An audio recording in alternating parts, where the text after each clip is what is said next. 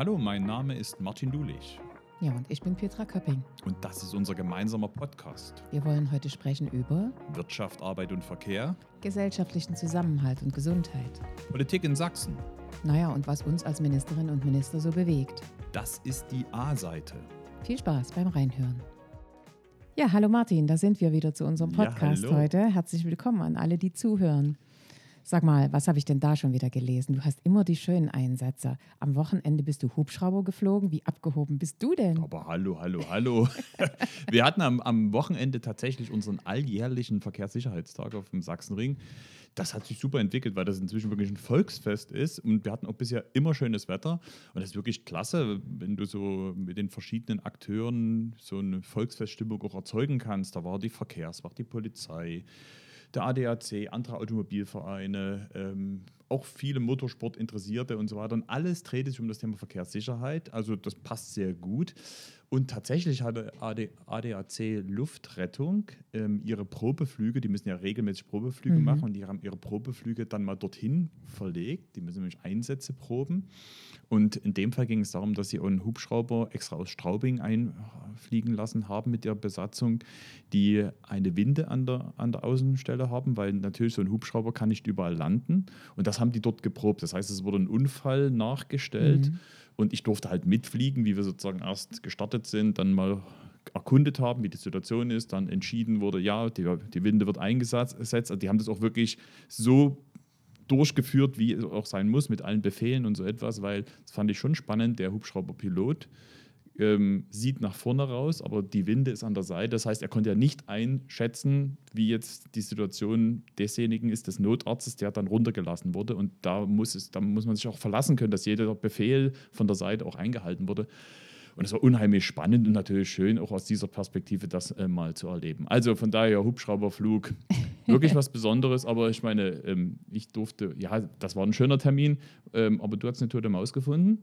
Ja, wir hatten letzte Woche unsere Lebensmittelkontrollen, unseren Jahresbericht vorgestellt äh, und muss sagen, das haben wir übrigens in einer Bäckerei, in einer Großbäckerei gemacht und äh, haben dort einfach mal gezeigt, wie das funktioniert mit der Lebensmittelkontrolle, wie viele Kontrollen wir machen, wie viele Betriebe wir kontrollieren. Mal so eine Zahl, 56.000 Kontrollen werden durchgeführt in 56.000 Betrieben. Also das ist schon eine große, große Zahl und der äh, spektakulärste Fund, der war tatsächlich eine tote Maus in einer, in einer, in einer Chipstüte. Und insofern ähm, war das schon so, so eine Sache, wo jeder sagt, oh Gott, wie ekelhaft. Ne? Aber ansonsten haben wir sehr, sehr gute Ergebnisse und da will ich unsere Unternehmen wirklich mal loben, die da wirklich äh, gerade bei Lebensmittelkontrollen auch sehr hinterher sind und sehr genau sind. Das haben die toll gemacht. Also die Leute müssen jetzt keine Angst haben, dass sie in- im Essen irgendwelche Feature finden. Nee, das die war die finden wir. absolute Die Ausnahme. Die finden finden wir. Okay, sehr schön. Ja, Ja, ja, na gut. Also ich hatte ein besonderes Highlight, du vielleicht mit der Maus nicht das Schönste. Aber ähm, heute kommen wir direkt aus dem Kabinett, ähm, sind auch noch in Eile, weil wir dann beide auch sogar noch in die Kabinettspressekonferenz gehen. Das ist halt immer so, dass jeden Dienstag Kabinettssitzung ist und ähm, im Anschluss daran die Kabinettspressekonferenz ähm, ist, wo dann ähm, zwei, drei, heute sogar vier oder fünf Minister ähm, Ja. Dinge vorstellen der Öffentlichkeit, die dort beschlossen wurden. Also von da sind wir heute auch ein bisschen zeitlich ähm, limitiert. Aber wir hatten heute natürlich eine sehr umfangreiche Tagesordnung, denn es ist die letzte Kabinettssitzung Ja, vor der Sommerpause. Mhm. Genau. Und du hattest heute einen ganz, ganz wichtigen Punkt drauf und den müssen wir, glaube ich, nochmal erklären, weil wir da lange hingearbeitet haben und das war auch immer heftig umstritten, das Integrations- und Teilhabegesetz. ja. Bist du jetzt zufrieden? Also ich bin erstmal zufrieden, dass wir es wirklich noch geschafft haben vor der Sommerpause. Und das war ja die letzte Sitzung, 26 Tagesordnungspunkte heute, ähm, dass wir es wirklich geschafft haben, den Aufschlag zu machen mit unserem Integrations- und Teilhabegesetz. Dazu muss man erklären, dass es nur fünf Bundesländer gibt, die überhaupt so etwas haben. Wir sind quasi das sechste Bundesland und auch das erste ostdeutsche Bundesland. Und da bin ich schon stolz drauf, weil wir ja wissen, wie wichtig Integration ist dass nicht alle nur darüber äh, reden, sondern dass wir es regeln. Wir regeln darin, dass, äh, was sind die Aufgaben, die das Land zu tun hat, was sind die Aufgaben, die die Kommunen zu tun haben, wie können wir diese Aufgaben unterstützen durch Förderprogramme. Die werden dann auch entsprechend finanziert. Wir werden Beiräte gründen in den Kommunen, äh, dass das Thema Migration wirklich von Anfang an mitgedacht wird. Nun könnte der eine oder andere sagen, naja gut, und weiter. Gerade wenn wir uns jetzt die Ergebnisse in Frankreich angucken, wo eben auch festgestellt wird, dass gerade das Thema Integration einfach nicht richtig angefasst worden ist. Das wollen wir. In unserem Gesetz wollen wir eben die Sprachkurse stabilisieren. Nicht nur die, die der Bund äh, durchführt, sondern auch für diejenigen, die das nicht bekommen vom Bund, eben auch im Land organisieren können. Wir machen die Erstorientierungskurse in den äh, Erstaufnahmeeinrichtungen. Das ist ganz wichtig, dass die Menschen zu uns, die zu uns kommen, wissen, wie bei uns was funktioniert. Das fängt bei einfachen Dingen an. Was muss ich machen, wenn ich mit der Straßenbahn fahren äh, muss, damit man eben nicht als Schwarzfahrer ertappt wird? Oder auch, wie lebt die Gesellschaft in Deutschland eben zusammen? Und das halte ich, das sind ganz wichtige Fragen. Und nicht ausgenommen ist natürlich davon auch, dass wir nicht nur fördern wollen, sondern eben auch fordern. Das Integration für diejenigen, die zu uns kommen. Und da unterscheiden wir nicht mehr, ob das jemand ist, der über das Asylverfahren zu uns kommt und eine Anerkennung bekommt, oder ob das jemand ist, der eben als Arbeitskraft zu uns kommt und viele Dinge in Deutschland erst noch lernen muss. Und das haben wir zusammengefasst in diesem Gesetzentwurf. Hm. Und deswegen bin ich sehr froh, dass wir da einen ganzen Schritt vorangekommen Aber sind. Das, was du jetzt beschrieben hast, machst du ja ähm, schon in den letzten Jahren. Ihr habt Integrationskurse unterstützt, ähm, ihr habt Sprachkurse vorangetrieben. Also Integration war ja dein Thema von Anfang an. Ähm, wozu braucht es jetzt das Gesetz? Also was ist das andere, dass man es jetzt in ein Gesetz gießt gegenüber dem, was wir jetzt haben? Eine klare Trennung der Aufgaben. Als ich 2015, als viele Geflüchtete auch nach Sachsen gekommen sind, ich glaube 69.000 sind es damals gewesen, in einer ganz, ganz kurzen Zeit, mussten wir ganz viele Förderrichtlinien neu auflegen. Und da haben mir die Landräte immer wieder gesagt, was ist denn dabei unsere Aufgabe? Wir sind doch dazu gar nicht verpflichtet. Und dieses äh, wirklich Aufgaben zuordnen, das ist das Neue in dem Gesetz. Eben auch, dass man Beiräte gründet. Viele haben das schon, aber eben noch nicht alle. Wenn ich jetzt an Leipzig denke oder an Dresden denke, da gibt es schon ganz viel in diese Richtung. Aber in den Landkreisen ist das noch sehr unterschiedlich. Und da wir mittlerweile wissen, dass die Zahl auch an Migrantinnen und Migranten wachsen, werden auch die Aufgabenzuteilung eine ganz wichtige Frage. Das ist wichtig für einen Landrat, der dann vor seinem Kreistag steht und sagt, wir wollen für diese Aufgabe die und die auch Mittel in die Hand nehmen dass sie einerseits wissen, dass sie vom Land unterstützt werden und andererseits eben auch wissen, dass es ihre Aufgabe eben ist. Mhm. Und das war damals eine große Frage, gerade bei den Landräten. Ähm, muss ich denn das überhaupt machen? Das muss ich doch nur freiwillig und wenn ich will, mache ich es und wenn ich nicht will, mache ich es nicht. Also das wollen wir klar regeln. Mhm. Aber ähm, Gilt das Gesetz jetzt schon? Nein. Also es ist die erste Befassung im Kabinett. Der nächste Schritt ist dann, dass eine Anhörung stattfindet, wo alle Partner, alle Verbände nochmal Stellung nehmen können. Und das ist eben ein Gesetz, was nicht ganz einfach ist. Das muss man auch dazu sagen, weil es natürlich diejenigen, die jeden Tag mit Integration zu tun haben, die würden sich viel, viel mehr wünschen. Und dann gibt es natürlich diejenigen, die die Aufgaben erfüllen müssen, denen ist das schon zu viel. Also in diesem Spannungsfeld bewegen wir uns und deswegen werden vielleicht diejenigen ein wenig enttäuscht sein, die viel mehr wollen und diejenigen, wo wir ein bisschen mehr machen, als sie dachten, die werden auch nicht gerade glücklich sein. Das ist also auch wieder so eine Sache, äh, wo das in unseren Köpfen wachsen muss. Da gehört eben auch die Behörden dazu, wo man eben Schulung machen muss, Weiterbildung machen muss, damit das Thema Integration wirklich in den Köpfen drin ist. Und äh, das ist, glaube ich, eine ganz wichtige Aufgabe, die wir gesellschaftlich lösen müssen. Und dieses Gesetz sieht eben auch vor, dass gerade Behörden auch geschult werden. Oder eben auch, dass man bei Ausschreibungen Menschen mit Migrationshintergrund bedenkt. Mhm. Das heißt nicht verpflichtet, aber bedenkt, dass man an dieses Thema immer wieder denkt. Jemand, der das tagtäglich macht, für den ist das eine Selbstverständlichkeit. Aber für diejenigen, die es eben nicht machen, ist es was Neues. Mhm. Jetzt hast du ja schon selber gesagt, dass die Erwartungshaltung sehr unterschiedlich mhm. ist. Für die einen geht es zu weit, für die anderen ja. nicht weit genug. Wie zufrieden bist du denn? Naja, es ist so ein gemischtes Gefühl. Ich hätte auch das eine oder andere mehr gemacht. Ich hätte zum Beispiel bei der kommunalen Ebene gerne eine Verpflichtung aufgenommen. Das schaffen wir nicht. Ich kann das nicht gegen und möchte das auch nicht gegen den Widerstand der Kommunen machen, sondern deswegen haben wir gesagt, das sind die Zuordnung der Aufgaben. Und ähm, ich weiß aber eben von vielen Kommunen, dass sie es ohnehin machen. Und insofern wäre das so ein Punkt gewesen, wo ich vielleicht noch ein bisschen genauer formuliert hätte und eben eine Verpflichtung aufgenommen. Das ist so ein Punkt. Hm. Aber woran ist es gescheitert? Also warum, ja, ich meine, Ko Koalition heißt immer Kompromisse. Ist es jetzt eher mhm. innerhalb der Koalition gewesen oder war das Problem mit den Kommunen? Also ja, wo beides. waren die Widerstände am höchsten? Ja, beides. Äh, sowohl die Kommunen, die also wirklich, da verstehe ich sie auch total, die immer mehr Pflichtaufgaben zugeordnet bekommen. Es mhm. wird immer mehr. Und deswegen, wenn der Bürger manchmal draußen denkt, ja, jetzt haben die schon wieder Personalaufwuchs oder ähnliches, ja, irgendjemand muss ja die Pflichtaufgaben, die sie zugeordnet bekommen, auch erfüllen. Und deswegen habe ich da ein Verständnis dafür, dass man sich sperrt und sagt, Pflichtaufgaben, das ist mir ein einfach zu viel. Das ist einer der Gründe aus der kommunalen Ebene, die ich, da ich ja selber Bürgermeister und Landrätin war, total verstehen kann. Und der andere ist natürlich auch unsere Koalition, das muss man auch deutlich sagen. Das ist immer eine Abwägung, ein Abwägen von bestimmten Aufgaben, wo wir vielleicht als SPD nochmal eine andere Sicht auf die Dinge haben, dass wir sagen, das muss man stringenter anfassen, das muss man verpflichtend zum Beispiel für alle Behörden machen. Wir haben jetzt Ausnahmeregelungen drin, zum Beispiel für Sparkassen wo ich es gar nicht verstehen kann, weil die Sparkassen ehrlich gesagt Vorreiter sind. Sie waren einer der wenigen, die Konten eingerichtet haben und die mit vielen Migrantinnen und Migranten sehr schnell gearbeitet haben. Aber da gibt es eben so eine Klausel, die sollen dann nicht dabei sein. Vielleicht können wir das noch ändern im Verfahren. Das ist aber jetzt so eine Aufgabe, die ich als Kompromiss mit aufgenommen habe, äh, weil das eben eine Forderung war aus der Beteiligung der einzelnen Ministerien. Und da haben wir das reingenommen. Im Moment, vielleicht ändert sich es noch. Und das mhm. ist genau der Weg, den wir jetzt gehen in der Anhörung, dass man sagt, da hätten wir dort oder dort noch eine Veränderung, eine Anpassung, eine Verbesserung. Äh, und dann gibt es eine zweite Kabinettsbefassung. Die wollen wir dann im Herbst machen. Und dann wollen wir das äh, Gesetz wirklich an den Landtag zu äh, leiten. Und auch da kann es nochmal zur Veränderung kommen. Also es bleibt ein spannender Prozess. Und deswegen war mir es eben so wichtig, dass wir so schnell wie möglich im Kabinett sind, dass wir den Prozess auch bis zur Landtagswahl noch schaffen. Ja, das hast du gut gemacht. Ich bin auch froh mit dir gemeinsam, dass wir das heute auf den Weg bringen konnten. Ja, Martin, da hatte ich schon auch eure Unterstützung aus eurem Haus.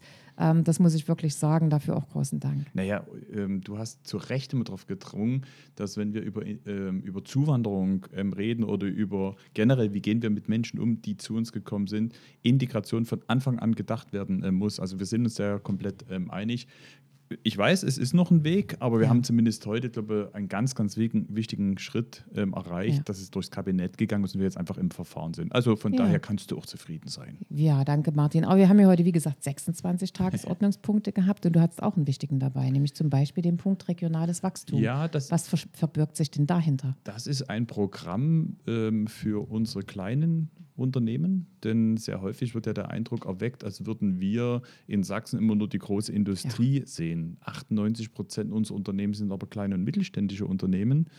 Und deshalb ist es gar nicht ähm, so einfach, auch wenn wir über Ansiedlungspolitik reden oder über Unterstützung für die Automobilindustrie oder jetzt die Mikroelektronik, dass das durchaus auch kritisch gesehen wird in der Unternehmerschaft. Und deshalb ist es so wichtig, auch einzelne Programme zu haben, die sich ganz gezielt vor allem für die an die kleinen Unternehmen ähm, richten, weil die haben doch genauso einen Investitionsbedarf, wie es auch große Unternehmen äh, haben. Und es gibt große Investitionsförderprogramme, das ist zum Beispiel das GAW-Programm, aber ähm, viele kleine Unternehmen ähm, haben natürlich große Probleme, auch in die, dieses berühmte Wort Transformation, also die gesamten Veränderungsprozesse mitzugehen, die, die, Investition in die Digitalisierung. Auch kleine Unternehmen müssen sich überlegen, ob sie ihre Prozesse stärker automatisieren, weil sie vielleicht auch zu wenig Arbeits- und Fachkräfte ähm, haben. Auch sie brauchen Innovationen und so etwas. Das heißt, sie müssen investieren und dieses regionale Wachstum ähm, ist ein Programm, was sich in den letzten Jahren etabliert hatte, aber wie immer Schwierigkeiten hatten, genügend Geld zu finden. Im letzten Jahr hatten wir gerade mal so 11 Millionen ähm, und haben es deshalb sehr auf die Unternehmen konzentriert, die durch Corona bedingt mhm. große Probleme hatten, haben auch viele Branchen ausschließen müssen, damit überhaupt das Geld zielgerichtet ähm, unter das Volk kommen kann, in Anführungsstrichen. Jetzt ist es uns gelungen, ähm, auch durch die Parlamentarier im Haushalt nochmal einen deutlichen Schluck drauf zu bekommen. Sehr schön. Ähm, und äh, auch durch die europäischen Mittel ähm, des Just Transition Fonds, das heißt für die Strukturwandelregion nochmal gezielt auch für kleine und mittelständische Unternehmen dieses Programm aufzuweiten. Und das ist eine große Chance eben jetzt für unsere Unternehmen, wenn sie investieren ähm, mit unterschiedlichen Fördersätzen. Da wird es dann wieder kompliziert, ähm, aber mit unterschiedlichen Fördersätzen trotzdem attraktive Unterstützung von uns mhm. zu bekommen. Und genau darum geht der Bäckermeister, der jetzt einfach mal ähm, vielleicht einen neuen Backautomaten oder einen Backofen braucht, der vielleicht auch technisch äh, sozusagen ins 21. Jahrhundert gehört. Oder ähm, der, der, der überhaupt der Handwerksmeister, der ja zum Beispiel sich genau überlegt, mit welchem ja, was sind die Antriebstechnologien der Zukunft, damit er seine Arbeit äh, machen kann und so mhm. etwas. Denen mal ganz konkret zu helfen, Ja, und ich meine, da liegen alleine durch den Just Transition Fonds haben wir jetzt 100 Millionen für das Projekt.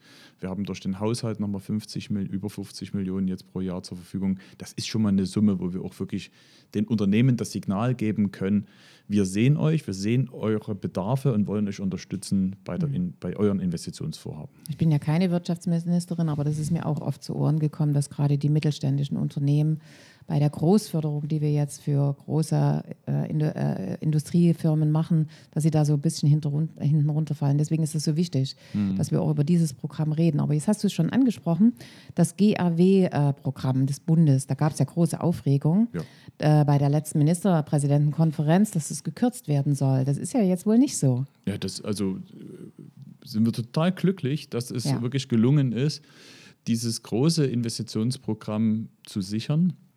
Denn der Bund hatte vor, ähm, von 600 Millionen es zu halbieren auf 300 Millionen. Jetzt muss man wissen, das GRW-Programm war früher ein Investitionsprogramm nur für den Osten. Ähm, dann hat ausgerechnet Bayern ähm, eingefordert, dass sie auch mit berücksichtigt werden ähm, sollen, mit dem Argument, es gäbe bei ihnen ja auch wirtschaftlich unterentwickelte Regionen. Okay, also wurde es dann bei diversen Koalitionsverhandlungen erweitert, das Programm, sodass auch andere Regionen ähm, dieses mitnutzen konnten. Aber das Geld ist nicht mehr geworden. Mhm. Deshalb hat man auch, ähm, ist das durchaus auch zu Lasten des Ostens gegangen, wobei der Osten weiterhin insgesamt auch gefördert wird, auch wenn es dort unterschiedliche Förderregionen gibt, weil der Osten hat sich auch inzwischen weiterentwickelt.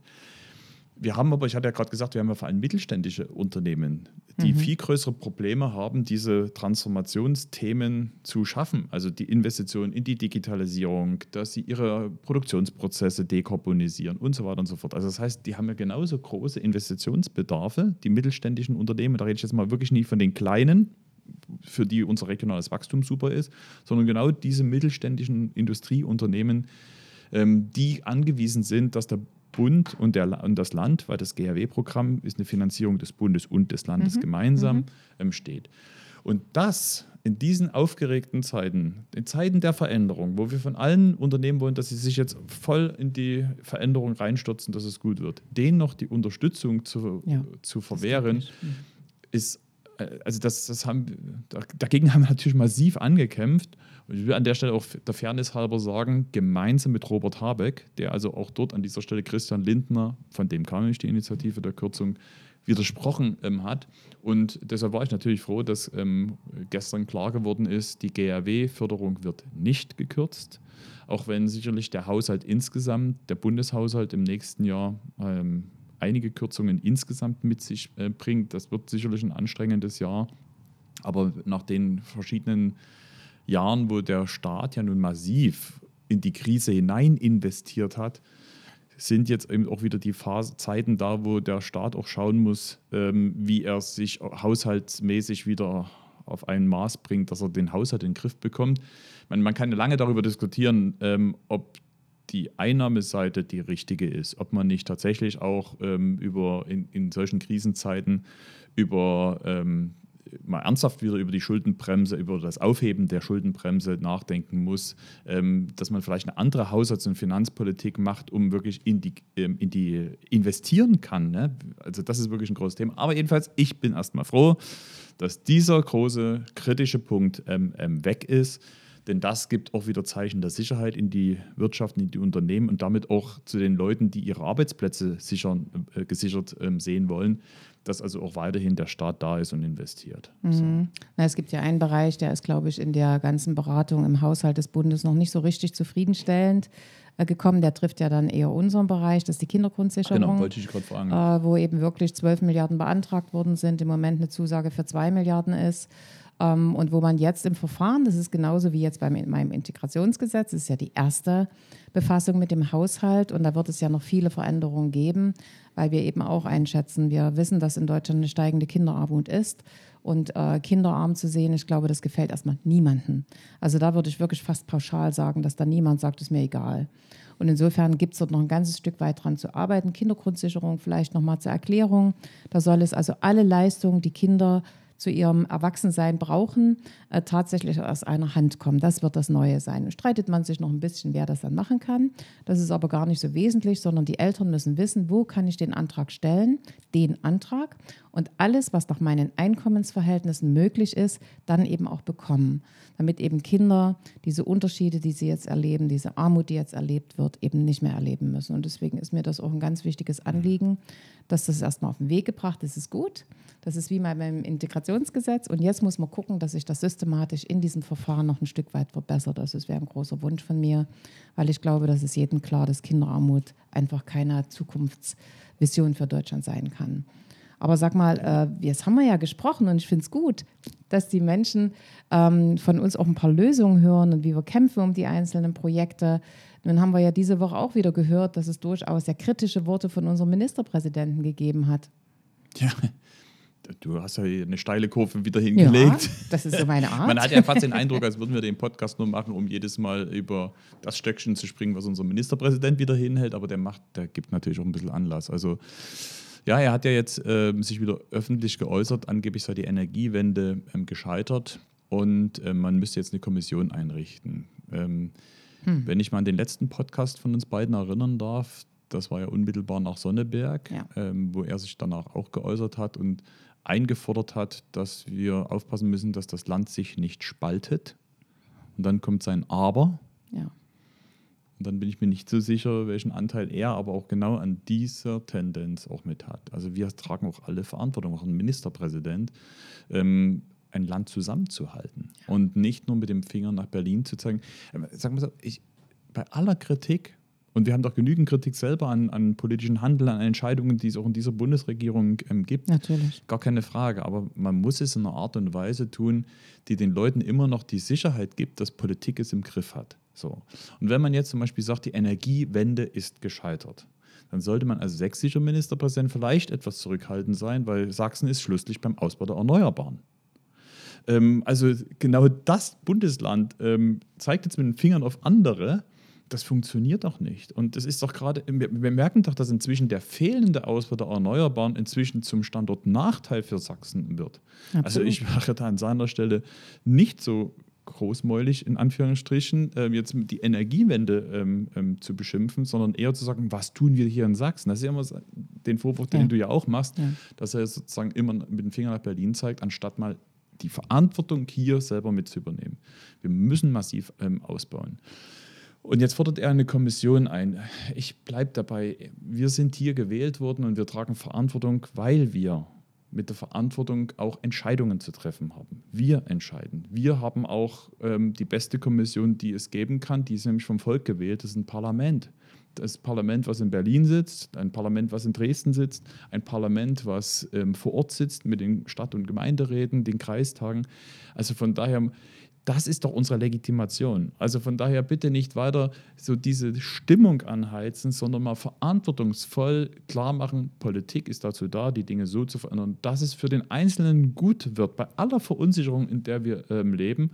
Und deshalb ähm, ist das schon ähm, etwas, wo es nicht darum geht, jetzt diese Stimmungsmache mit anzutreiben, sondern mal mit guter Politik dagegen zu halten. Ja, du hast es ja auch gesagt, zumal wenn wir in politischer Verantwortung sind. Mein Prinzip war immer während allen meine Tätigkeiten als Politikerin, als Bürgermeisterin, als Landrätin, als Abgeordnete, als Ministerin in den unterschiedlichen äh, Bereichen, dass ich immer gesagt habe, erst muss ich meine Aufgaben erfüllen. Mhm. Erst muss ich alles das tun, was in meiner Verantwortung steht, bevor man eben mit Fingern auf die anderen zeigen kann. Und da kämpft man natürlich auch, dass die Voraussetzungen im Bund so geschaffen werden, dass wir gut unsere Aufgaben erledigen können. Schönes Beispiel ist ja gerade unsere Krankenhausreform. Äh, um das nochmal zu sagen, ich fahre ja gleich im Anschluss heute nach äh, an den Bodensee und äh, dort wollen wir wieder äh, äh, zwei Tage verbringen mit Karl Lauterbach, um über die Krankenhausreform zu äh, reden. Und da hat es mir sehr gut gefallen, dass wir Ostländer, wir Ostbundesländer uns da ein ganzes Stück zusammengetan haben und gesagt haben, wir wollen eine Stimme haben während der Krankenhausreform, weil wir eben im Osten schon eine Reform gemacht haben. Wir haben schon mal von knapp 130 Krankenhäusern in Sachsen auf 76 Krankenhäuser reduziert. Und für uns müssen die Bedingungen so geschaffen werden, dass wir die gesundheitliche Versorgung in Sachsen sichern können. Und da sind wir als Ostbundesländer richtig d'accord. Das gefällt mir sehr, sehr gut und haben jetzt wirklich auch erreicht, dass wir an dem Gesetz mitschreiben können. Und da freue ich mich ehrlich gesagt, dass wir jetzt eine starke Stimme an der Stelle sind. das ist aber auch meine Aufgabe, dass wir uns dann bündeln, dass wir uns stark mhm. machen. Und das verstehe ich unter Politik. Und die Menschen draußen, die erwarten von uns Lösungen. Die erwarten, dass wir wissen, wie es weitergeht. Und die erwarten nicht die gleichen Fragestellungen, die sie stellen, von uns. Sie wollen von uns Antworten machen. Das kann einerseits sein, dass wir in Land, im Land was auf den Weg bringen, wie du jetzt mit deinem Förderprogramm oder ich mit meinem Integrationsgesetz. Und andererseits, dass wir natürlich uns auch stark im Bund machen, um dort die Voraussetzungen zu schaffen, dass wir gut arbeiten können. Mhm. Ich habe jetzt vor kurzem ähm, im Interview mit Lauterbach gehört, dass er, ich weiß nicht, ob das jetzt schon diese Sitzung ist oder eine kommende, aber relativ zügig wirklich so lange mit euch verhandeln will, bis ein Ergebnis da ist. Mein Eindruck ist aber, dass es immer noch eine ziemliche, ein ziemlicher Weg ist wie schätzt du denn das selber jetzt ein, bis wann wir da mal ein, ein gutes Konzept haben? Weil es geht auch, äh, in der Frage geht es auch um die Sicherheit. Ne? Ja. Gerade wenn es um Gesundheit geht, wollen die Leute wissen, habe ich in meiner Nähe ein Krankenhaus, eine ärztliche Versorgung, wo ich ähm, mich hinwenden kann. Das ist, ne? diese Sicherheit wollen wir den Leuten geben. Wie ist jetzt der Weg? Naja, es bleibt dabei, das habe ich, glaube ich, auch schon an einem der Podcasts gesagt, die wir hier gemacht haben. Wir wollen Planungshoheit behalten. Wenn wir einschätzen, dass in einer bestimmten Region das Krankenhaus, was vielleicht noch nicht alle Ansprüche genügt, wie das Karl Lauterbach definiert, dann sollen dort die Ansprüche geschaffen werden, dass wir sie umsetzen können. Und gleichzeitig wollen wir die Versorgungssicherheit vor Ort eben gewährleisten. Was die Leute von uns verlangen, das ist, dass die Notversorgung ortsnah passiert und dass eine Spezialisierung durchaus für bestimmte Krankenhäuser möglich ist, dass dort die bestmögliche Behandlung da ist. Genau den Weg gehen wir und insofern ist dieser Planungshoheit, das ist ein kurzes Wort, aber für uns ganz, ganz wichtig. Und das Zweite ist natürlich, dass wir sagen, es geht nicht ohne Geld. Da sind wir wieder bei dem Thema, aber gerade nach Corona, wo die Menschen wirklich gesehen haben, wie wichtig Gesundheitsversorgung ist, welche Notwendigkeit ist und wir nach Corona auch sehen, welche Lücken es gibt. Wie gehen wir um mit den Menschen, die Long-Covid haben? Da mhm. fehlt es an Forschung, da fehlt es an Möglichkeiten, das schnell zu äh, entwickeln. Das sind in Deutschland 500.000 Menschen, die davon betroffen sind, von Long-Covid. Aber es geht auch diejenigen, die Impfschäden erlitten haben. Auch das will ich mal annennen. Da kann es nicht sein, dass wir sagen, interessiert uns nicht, geht uns nichts an. Das sind nicht viele. Das ist im Vergleich zu Long-Covid wirklich wenig, aber die gibt es eben auch. Und ich finde, Gesundheitsversorgung sollte dafür da sein, niemanden allein zu lassen. Aber wird es jetzt bei der Gesundheitsministerkonferenz schon ein Ergebnis geben? Weil er hat ja angekündigt, es gibt jetzt irgendwann bald die die, die Sitzung ehrlich, ja. ohne Tages also ohne Ende, also das heißt, bis man sich geeinigt hat, ist das die schon oder kommt die noch? Also wir haben alle anderen Themen von der Gesundheitsministerkonferenz runtergeschmissen, wie man so schön sagt, und machen fast ausschließlich Krankenhausreform. Wir würden uns ein Ergebnis wünschen, aber wir lassen uns nicht festnageln. Mhm. Es muss ein Ergebnis sein, mit dem ich vor die Bürgerinnen und Bürger treten kann und sagen kann, das vertrete ich, das ist ein gutes Ergebnis. Und wenn wir das jetzt erreichen, freue ich mich. Mhm. Wenn wir das noch nicht erreichen, müssen wir länger verhandeln. Weil du gerade sagst, es ist ein Ergebnis, da trete ich vor die Bürgerinnen und Bürger. Würdest du dich ähm, ähm trauen, hin, dich hinzustellen und sagen, die Mindestlohnerhöhung, die man jetzt äh, durch die Kommission ähm, vorgeschlagen hat, 12,41 Euro, also 41 Cent, ähm, ähm, ist richtig? Nein, nein, nein, halte ich für falsch. Äh, die Lebenshaltungskosten sind wirklich immer noch hoch. Und gerade was Grundlebensmittel betrifft, Grundnahrungsmittel betrifft. Und insofern denke ich, dass die Forderung von Lars Klingbeil 14 Euro anzusetzen eine richtige ist. Mhm. Das ist auch nicht viel, wenn man es genau nimmt. Und wenn man sich erstmal diese Befürchtung der Bevölkerung annimmt, wenn das Bürgergeld da ist, da will ja niemand mehr arbeiten gehen. Also unsere Arbeitslosenzahlen sagen da was anderes. Und insofern glaube ich, dass eine gewisse Ausstattung von Bürgerinnen und Bürgern dass sie würdevoll leben können, notwendig ist. Und das sind eben nicht 12 Euro und ein paar 40. Hm. Also das, was, was mich daran ähm, so ärgert, ähm, ist, dass man die Arbeitsweise, die man verabredet hat, um die Erhöhung des Mindestlohnes abzusichern, jetzt konterkariert. Ja. Denn ähm, wir haben immer gesagt, es ist nicht die Aufgabe des Staates, permanent den Mindestlohn anzuheben, also dass sozusagen es irgendwie immer nur ein Wahlkampfthema ist, sondern dass das objektiven Kriterien entspricht und deshalb eine Kommission entscheidet. So. Mhm. Diese Kommission konnte sich nie einigen und deshalb ähm, wurde dann ein Mehrheitsbeschluss ähm, gefasst. Und das Ärgerliche ist, dass wir genau jetzt an dem Punkt sind, wo wir jetzt wieder politisch darüber diskutieren müssen, weil wir sehen, es die Höhe ist unakzeptabel, wenn man sieht, welche Kostenentwicklungen ähm, die Menschen zu ertragen haben. Und wir reden beim Mindestlohn genau über die Gruppe. Im mhm. Übrigen eine Sachsen betrifft das am meisten. Ja. Sachsen ja. ist das Bundesland, wo, ähm, wo die meisten Leute vom Mindestlohn profitieren. Und das sind ja keine in Anführungszeichen reichen Leute. Das heißt, es betrifft genau die, die auch am meisten dann von Kostensteigerungen ähm, sozusagen geplagt werden. Und deshalb ist es so ärgerlich, ähm, dass man jetzt ähm, damit auch das ganze Prinzip, wie man zu einer Mindestlohndefinition kommt, also die Erhöhung, ähm, sozusagen eigentlich jetzt wieder in Frage gestellt wird. Mhm. Also ähm, von daher kann ich nur ähm, hoffen, dass man wieder auf das Prinzip zurückkommt, dass diese Kommission einstimmige Beschlüsse fasst und nicht eine Seite die andere überstimmen kann, dass man so lange miteinander ringt, um ein gutes Ergebnis ähm, zu bekommen, weil ansonsten haben wir sozusagen jedes Mal nur eine politische Diskussion und je nach Mehrheiten wird ein Mindestlohn erhöht oder nicht. Das kann ja nicht das Ergebnis sein, sondern es braucht weiterhin eine auch eine wissenschaftliche Begleitung, die ja in der Kommission angelegt ist. Es braucht die Arbeitgeber- und die Arbeitnehmerseite, aber da muss man auf einen Konsens ähm, hin mhm. und wirklich auch eine Erhöhung ähm, sicherstellen, die etwas mit der Realität ähm, zu tun hat. Also von mhm. daher unseren gemeinsamen Ärger über die zu geringe Mindestlohnerhöhung ähm, kann man hier nochmal deutlich ähm, zum Ausdruck bringen, weil genau das ist das Gegenteil von dem, ähm, was wir ähm, im Wahlkampf gesagt haben. Es geht schon um Respekt. Es geht um Respekt gegenüber den Menschen. Naja, die Menschen erwarten von uns einfach diese Lösung. Und wenn man dann mit so einer Summe rausgeht, 12,41 Euro oder 47, dann ist das eine lächerliche Erhöhung. Und dann machen wir uns mit dem, was trotzdem viel Geld kostet, auch das kostet Geld, machen wir uns einfach lächerlich vor der Bevölkerung. Das darf eben nicht sein. Und ich glaube, das ist genau das, was Sie anmahnen. Du hast jetzt nochmal den Weg beschrieben, wie er zu gehen ist. Aber für die Menschen ist einfach das Ergebnis wichtig. Ja. Und wenn immer wieder Streitigkeiten und immer wieder Auseinandersetzungen da sind, werden die Menschen einfach müde. Und das ist eine Zeit, wo eben so viele Krisen und Probleme auf die Menschen einstürzen, wo man manchmal denkt, Mensch, mach heute gar nicht den äh, Fernseher an und guck keine Nachrichten oder hör sie nicht, weil es einfach so belastend ist. Und da haben wir als Politiker für Optimismus zu sorgen, indem wir uns dort einigen, wo die Stellen zur Einigung sind und den Menschen eben einfach auch was verkünden können. Ja. Also den Eindruck habe ich jedenfalls. Du hast so recht. Und da wir mit Optimismus ja auch enden wollen und äh, ja, ja, wo ziehen wir denn unseren Optimismus her? Wahrscheinlich ist erstmal aus dem Urlaub, dort Kraft und Energie zu sammeln. Mhm. Ähm, das ist ja auch der letzte Podcast vor der Sommerpause. Ach, echt? Ja, ja ist schon ja, wieder soweit. Es ja. ist schon wieder soweit. Wo geht es denn bei dir hin?